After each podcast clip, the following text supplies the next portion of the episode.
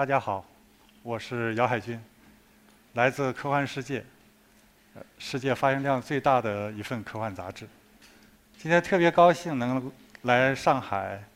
到这儿和大家一起来聊科幻。因为上海是中国科在中国科幻史上是一个非常重要的一个地方，有很多作品里都描写到上海，像有一本书叫《未来之上海》，是写于。民国五年，一九一六年，书里面就描写了未来的上海的繁荣景象。那空中都飘着彩一些花船，里面住着一些特别漂亮妖艳的女郎，啊，然后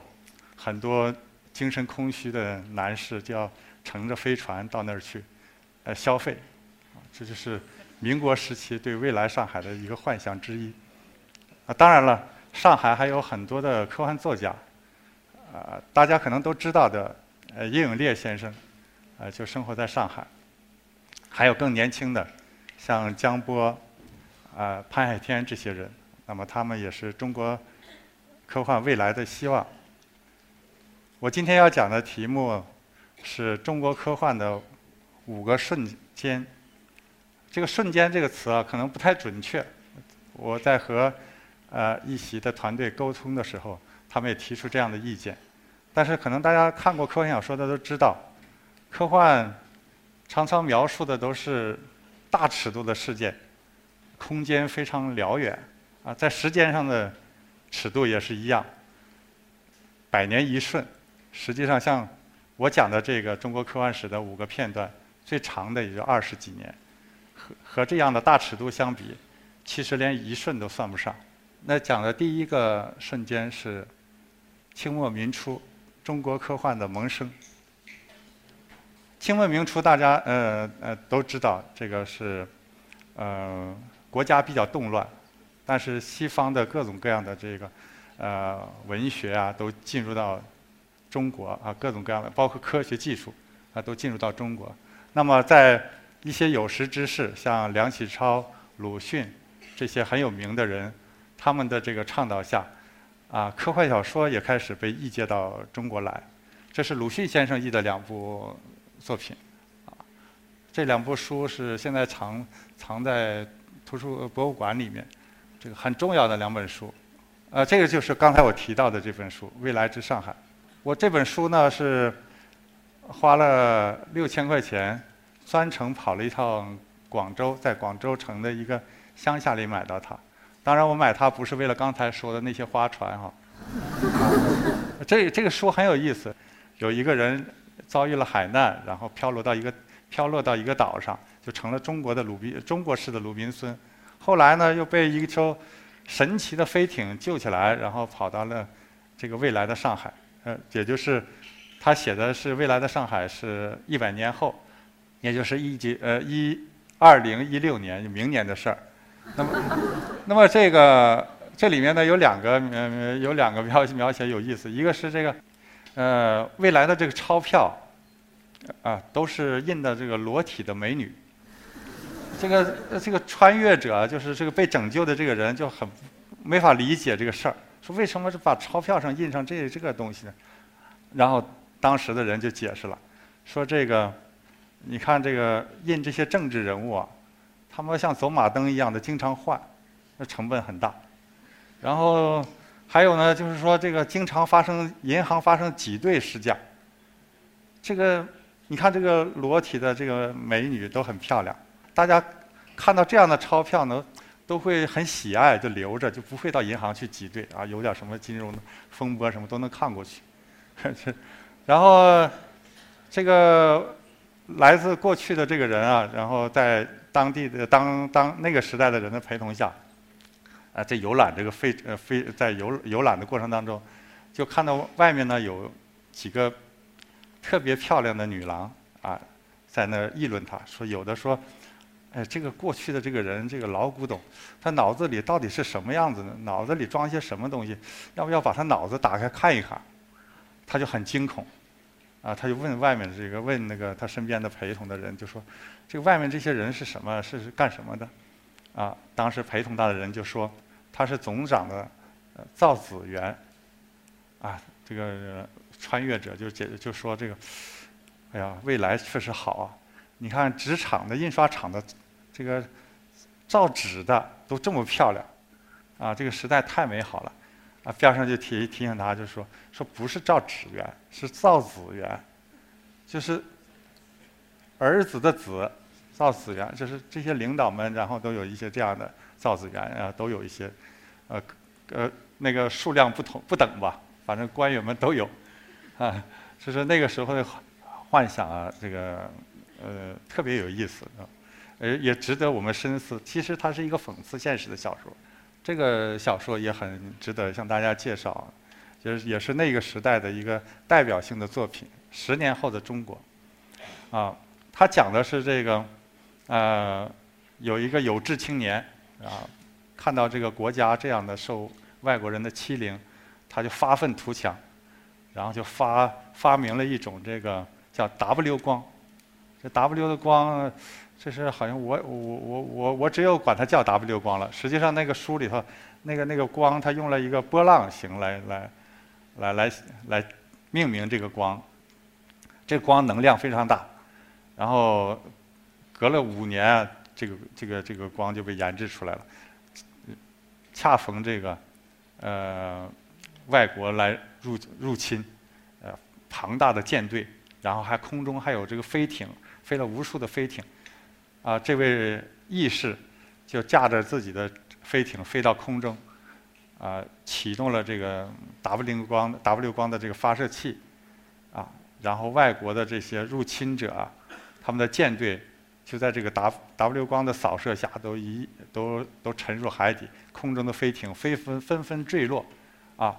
就把这个外国的这个入侵的军队全部消灭掉了。然后过了不久呢，他又飞到这个敌国的上空，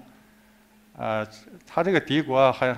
二三年，他这个敌国很有指向性的。他说这个国家只有一座火山，啊，然后他就飞到这个火山上面，启动了这个 W 光，一照。这火山就喷发了，最后这个国家就投降了，啊，说该是你们的都还给你们了啊，然后这个义士呢，又派他的这个飞艇舰队向欧洲进发，中途就怕碰到这个一些这个啊很大一队的飞艇往这边往中国这边飞，正想启动这个 W 光发射器的时候，才发现这个这个舰这个舰队啊，是听说了这个这个。中国已经有了这么强大的这个军力，是来这个祝贺的，说这个以后这个你看，在开什么国际上开大会啊，该给中国的席位都要给中国席位了，所以这个这个意识也不好意思再用 W 光就算了，就这么一个故事，有点像现在的一些 YY 小说哈，呃，但那个年代那个年代的科幻特特别有意思，它不像科幻。也不像后来的，在这个新中国建立之后，一九四九年之后，它变成了科普的一部分。那时候是是特别，那科幻就是呃有很多方向的一个探索。当然，看这个《猫城记》就更有名了，这是老舍先生的一部作品。《猫城记》讲的这个故事很简单，就是主人公驾驶一艘飞一一个一架飞机，然后飞到了火星，到了火星，火星就飞机就坠落了。坠落了之后，然后就接触到这个火星上的猫人，那些人长得跟猫一样的，但是呢，呃，这些猫人也也也也也和那个时候的中国的中国人有点像，他们就迷恋一种叫麻叶的东西。然后呢，这些军那个猫人的军队呢，平常就是欺压百姓，但是当敌国入侵的时候，他们比谁跑得都快。这猫人呢，哎，他们这个。跟跟外国人打仗是不行的，但是就擅长窝里斗，啊，然后他们就是在战场上被俘了，关在被人关在笼子里头，呃，也会互相的撕咬，直至直至把这个笼子里的两个两个最后两个猫人咬咬死为止。这个作品，呃，是发表在一九三二年，也能看出老舍先生对当时局势的一个看法。还总体上看还是有一点悲观。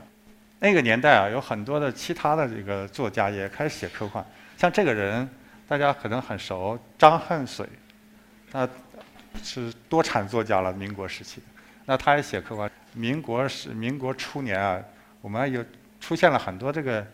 呃好的作好优秀的作品。当然这些作品呢，不像现代的这个科幻小说，这个科学的味道那么浓厚。但是实际上那个也表现了那个年代的知识分子啊他们的一些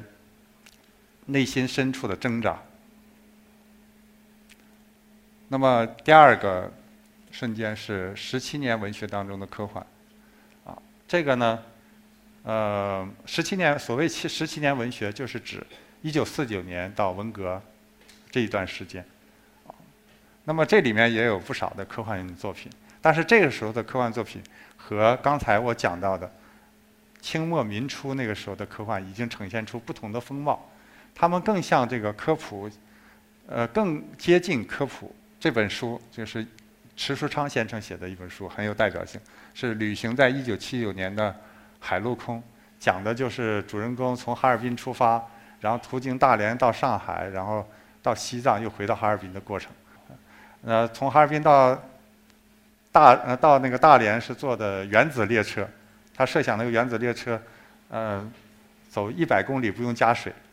呃，大家可能对加水啊。这个已经没有概念了，因为我们现在都坐动车。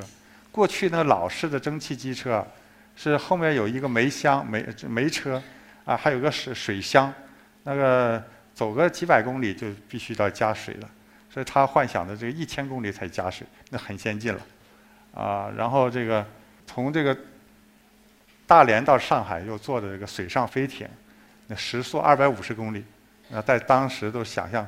都觉得特别快了。后来又从这个上海又坐着这个，呃，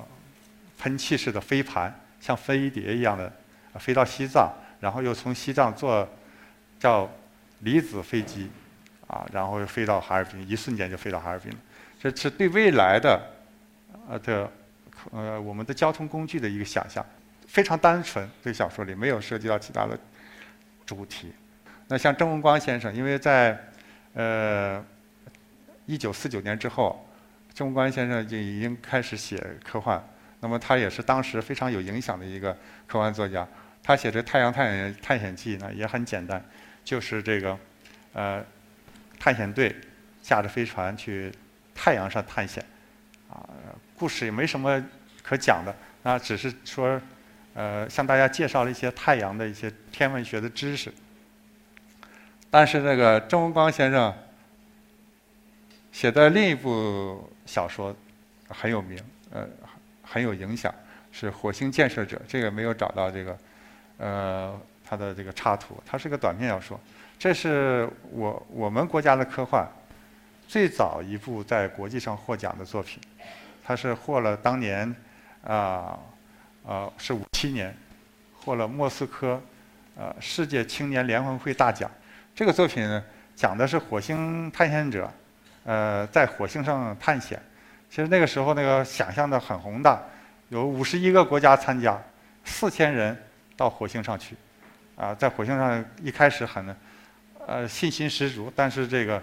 灾难连连，啊，又是这个瘟疫呀，又是这个这个地地地壳的这种变化呀，等等等等，是费了很多的曲折。那么这个小说呢，之所以它很著名呢，就是有评论家说，它这是第一次用悲剧的手法来写这个科幻。那过去我们这个特别是十七年文学当中这些作品，很少有这样的写法，都是充满了这革命的乐观主义的。然后这个作品里头写的这个另外一个方面也值得向大家介绍，就是说他这里头写的对未来的一个想象，就是一株麦一株麦子。可以长到五根五公斤重，就一个麦麦穗儿就五公斤。然后呢，它那个那里头那个畜牧场养的这个猪啊，是三吨三十吨重，这么一个一个一个一个猪，一个那样的猪，所以很多人都吃不完啊。所以那个年代可以看到这个为什么说它是单纯的幻想？我们对未来的这种这个呃想象是。其实多简单的，很多都跟吃有关系。呃，后面我讲第三个片段是短暂的黄金时代，这个是指这个文革之后了。因为在文革期间，我们没有一部作品呃得到发表。那黄金时代一般是指七九年到八三年的这一段，这一段呢是中国科幻非常重要的一个阶段。啊，七九年我们大家都知道，这个郭沫若先生发表了一个非常著名的讲话，叫“科学的春天”。当然，科幻的春天也就来到了。那个时候，很多的创刊了很多的科普杂志，像这个《科学时代》啊，啊，包括科我们科幻世界的前身《科学文艺》啊，很多省都创办了这些杂志，这些杂志都登科幻小说。啊，然后还有很多主流文学杂志，什么《当代十月》啊，《人民文学》都登这个。为什么说那个短暂的那几年叫很多人很怀念，说它是黄金时代呢？就是因为这个啊，那个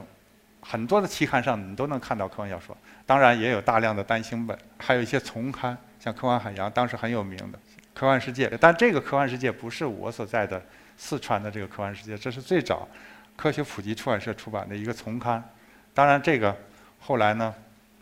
呃就被迫停刊了。后面我会提到，当时出现了很多的这个优秀的作家，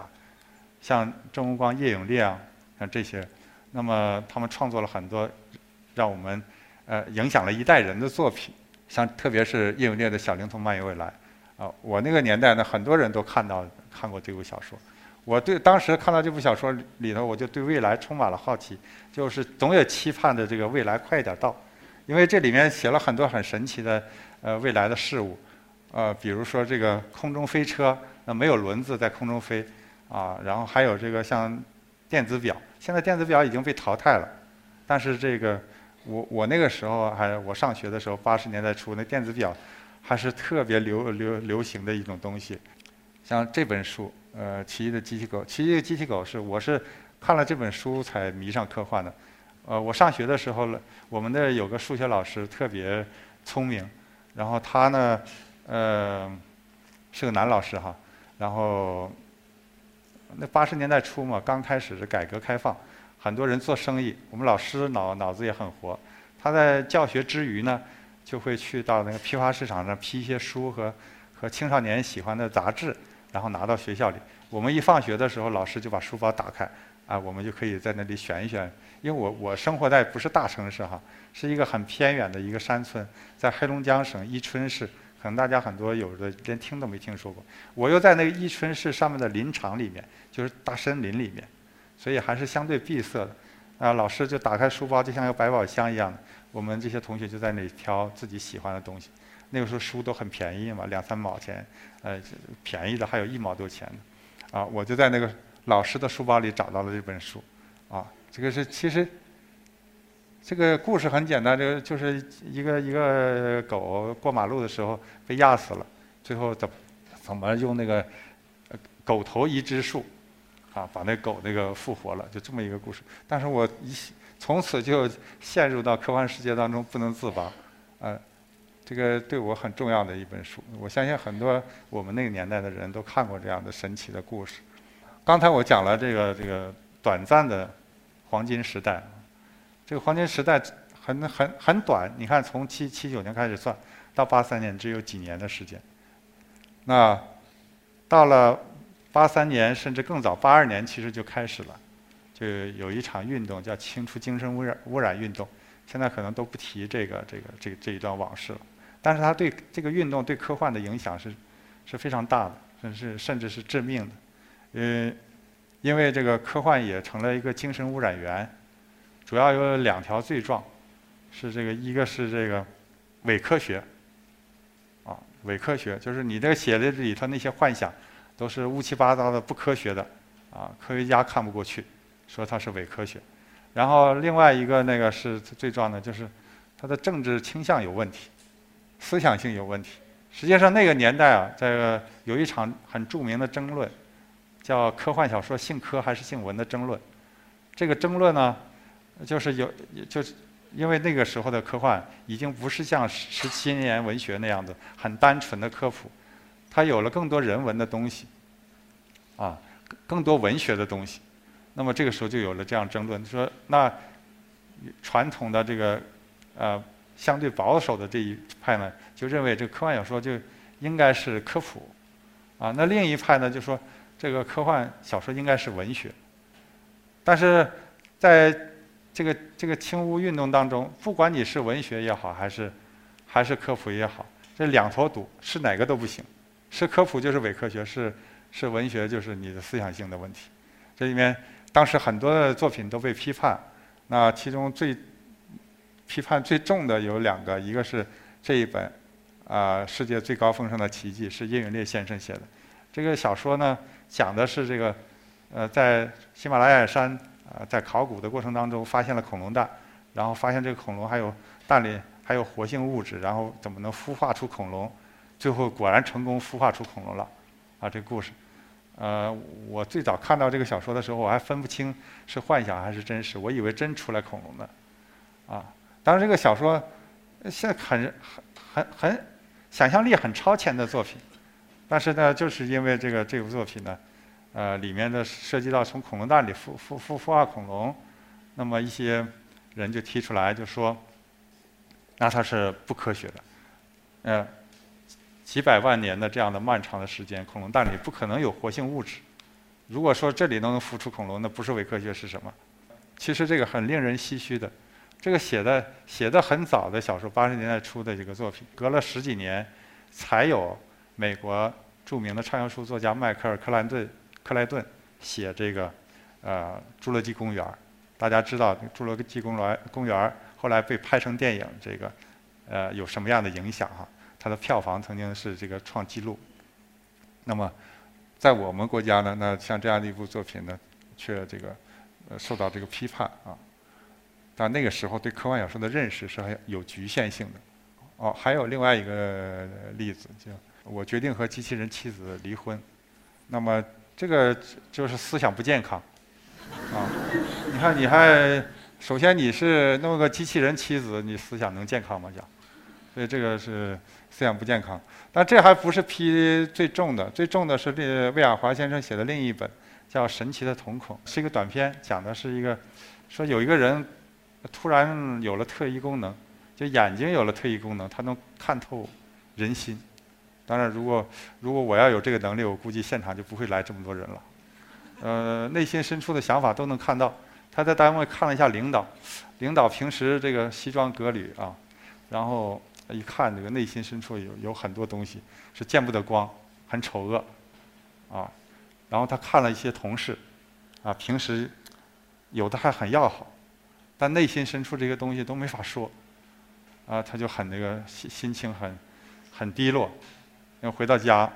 回到家里看到这个很恩爱的这个妻子哈，发现这个妻子也有问题，这个内心深处也有小秘密，啊，然后这个这个就是简单就这样一个故事。这个故事最后就是说批评他批判他的理由就是说。这我们社会主义的人和人人际关系不是这样阴暗的，这个这个东西太阴暗了，所以这个这个小说也是被批判的最重的一个。当然还有其他很多批受批判的小说，有的一个写的这个在深山里发现了野人，然后最后这个发考察队，呃，最后才弄明白这不是野人，啊，把野人捉住之后不是野人，是原来是文革期间就。报一个报国无门的一个科学家，然后这个受不了这个迫害，然后跑到这个森林里面，最后几十年过去了，他也不知道外面发生了什么样的这个变化啊，世事变迁啊，呃，然后这个这个真相大白。那么这个批判的理由就是，呃，都说社会主义要把人要把鬼变成人，那这个小像这样的小说就把把人变成了鬼，所以显然思想是不正确、不健康。有很多这样的作品，所以这个像刚才我提到的，像呃，像这这些杂这些杂志，当时非常做的非常好的，啊，当时我们的科幻世界还不叫科幻世界，还叫科学文艺呢，做的非常棒。但这些书都不能再出版了，啊，到了八四年，我们国内基本上再没有科幻出版了，呃，科幻小说出版了，杂志也不再刊发科幻小说，那。只剩下唯一的一家，就是科学文艺。后来很多人说，说中国科幻的唯一的一个杂志，啊，为什么在成都，在一个偏远的地方？那么是因为我的那些前辈们，他们敢于坚持，我觉得他们最敬让人敬佩的一点就是，他们认为中国要发展，要创要实现这种创新型的国家，呃，如果没有想象力，就谈不上创造力。所以这个国家要发展是需要科幻的。他们有这样的一种理念在坚持，所以这不是偶然的。清生污清除精神污染运动，这个严冬期一直延续到这个，呃，一九九一年。但是真正的，我现在要从开始讲的是九七年，啊，九七年发生了一个事儿，是非常对中国科幻是非常重要的。这一年呢，国际科幻大会在北京科技会堂召开，这个策划当时是非常成功的。是请到了俄罗斯和美国的宇航员。大家知道，这个宇航员在当年啊，哪怕到现在，他们也好像是科学的化身，啊，呃，所以他们这个代表了正能量。那么像那个年代，科幻和宇航员结合在一起，那么科幻也就成了这个有益的正能量的东西。那么这个大会之所以成功呢，就是因为借用了这些，借助了外外在的这些力量。为科幻小说证明，啊，因为过去是已已经被污名化了，它不是好东西。但是到九七年，这个科科幻小说的社会形象被彻底扭转，就是因为这次大会。当然，那个在九七年之后呢，就有很多的这个新的这个科幻作家涌现出来，像星河呀、吴岩呐、啊韩松啊、柳文阳啊。实际上，在九七年之前呢。呃，九一年这个就有一个前奏。九一年成都召开了呃世界科幻协会的一个年会，那是第一次试图把科幻的这种负面的社会形象进行扭转。当然那一次也起到了非常重要的作用，只是说没有像九七年这次会这么彻底。这是九一年的年会的时候，当时请了这个很多的这个呃欧洲和美国还有日本的一些科幻作家。那后面到零七年。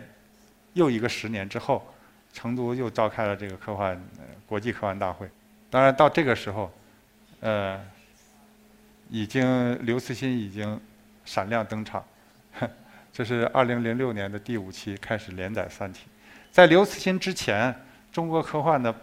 最有影响力的作家是王靖康。那王靖康在那个年代是，呃，对科幻世界来讲是一个。怎么说呢？就像电影的票房保证一样，那么每期刊物只要有王靖康老师的这个作品，那期刊物就卖的特别好。当然，到了这个二零零六年的时候，二其实到呃九九年的时候，刘慈欣就已经出现啊。到二零零五年的时候，他的最重要的作品《三体》开始连载，那么一个新的时代从那个时候就开始了。当今年刘慈欣获得雨果奖的时候，有很多记者说。刘慈欣创造了历史，创造了一个奇迹。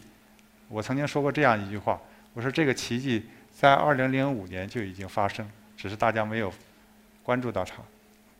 这是07年科幻大会，刘慈欣是如何受欢迎？大家从这张图片上可以感受到。始于1991年的这一段繁荣期当中，产生了很多优秀的作品，像王靖康的这三部都特别有名，特别是他以以生。因为时间的关系呢，我没办法做更详细的介绍。因为这是我们国家反乌托邦小说里头最棒的一部，特别推荐大家看。他是写这个在蚂蚁身上提炼出一种蚁素，然后这个这个故事背景发生在文革的时期间，发生在一个村落，然后科学家们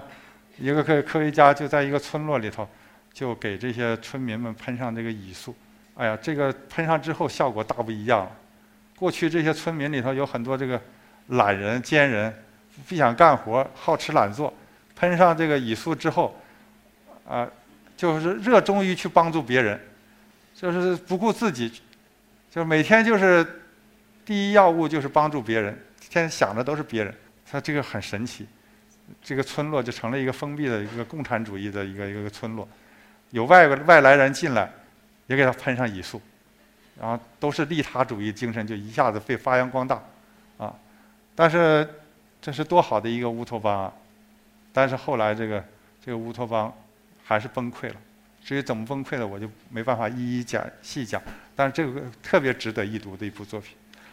啊，像韩松的《地铁》，他是风格很独特的一位作家。那还很多评论者认为他还没有被这个更广泛的、更深刻的认识到他的价值。当然，还有更新的一些作作者，像宝树，像这个江波。啊，江波是上海人，啊，他是在刘慈欣之外，敢于写这种大场面的硬科幻的为数不多的作者之一，呃，非常值得关注。那么最后，我用最后一点时时间来说一下我们今科幻的今天。这是刚刚闭幕的这个第二十六届中国科幻银河奖，颁奖嘉宾是刘兴诗先生。刘兴诗是从这个。五六十呃十年代就开始创作科幻小说，啊，那么这个新人呢叫索科夫，他现在刚大刚读这个大学的研一，在新疆大学就读。那么我们从这个颁奖的图片也能看到中中国科幻的这种薪火相传。那么这个是给刘慈欣颁特别功勋奖，为什么给他颁这个奖呢？因为过去中国科幻和世界科幻的交流基本都是单向的。就我们引进了大量的西方的作品，特别是科幻世界做这个大师丛书，啊，我是那个大师丛书的策划者，从二零零二年开始做。那么，光是这科幻大师丛书这一个系列，就出到了一百四十多本到现在。那还有其他的什么流行系列啊，等等等等，啊。但是呢，这个我们向国外。介绍中国的科幻，确实没有什么成功的案例。就是我们和西方的这种交流是一个单向的。《三体》英文版获获得雨果奖，啊，包括它在美国的发行的成功，让我们由这种单向的交流变成了双向、双向的交流。这个对中国科幻很重要。这是，也是前不久，在北京，呃，李元朝主席。呃，接见刘慈欣，很多人呢也是讲到了这一点，说是现在国家这么重视这个科幻，那科幻一定有一个好的发展。啊，我也觉得这个这是一个新的开始，因为这种国家的重视对这样一个文类的发展还是特别重要的。啊，但是我们一定要在这时候看到科幻所面临的一些危机，特别是这个在刘慈欣之后。我们的后辈的力量还是非常薄弱、单薄的，就我们的作家群落是非常有限的。呃，你看，大家可能都看到媒体上的报道，呃，我们国家这个经常从事科幻创作的作者，那不超过五十个人，就每年都有作品发表了，这样一个规模是非常小的。那有个编有个编辑曾经打过这样的比喻，他说像刘慈欣这样的作家，就是打开了一个突破口。但是这个突破口打开之后，我们发现后面的这个人丁稀少，这个这个很没队伍不成形，所以这是中国科幻面临的最严峻的一个问题。那么而这种被关注啊，媒体大量的报道，那也有一个后一个一个这个负面的一个作用，就是一个浮躁的一个氛围现在在产生。那么和很多作家都是想着怎么把自己的作品拍成电影。我觉得在当下来讲，对于作家来讲是最重要的是继续写出好的作品，扩大战果。当然，对出版人来讲，我们怎么能把好的作品推广到大众当中，被更多的读者所接受？所以呢，这不是一个终结，这应该是一个开始。最后放这张照片是英国著名作家尼尔·盖曼。在参加2007年成都国际科幻大会的时候拍下来的，他们特别激动，这些外国的作家，因为中国的读者太年轻了，啊，特别有朝气的一个群体，然后还有像这样的小朋友，啊，他们对科幻也是呃超过了很多人，呃看过很多书，像这样的小朋友，所以尼尔盖曼特别感慨的说了一句。世界科幻的未来在中国。啊，我觉得像刘慈欣的这个出现，是盖曼先生的这句话最好的一个呃角注。我们希望能有更多的这样的一呃能够证明中国科幻充满希望的作品。所以，因为时间的关系，我就讲到这儿，谢谢大家。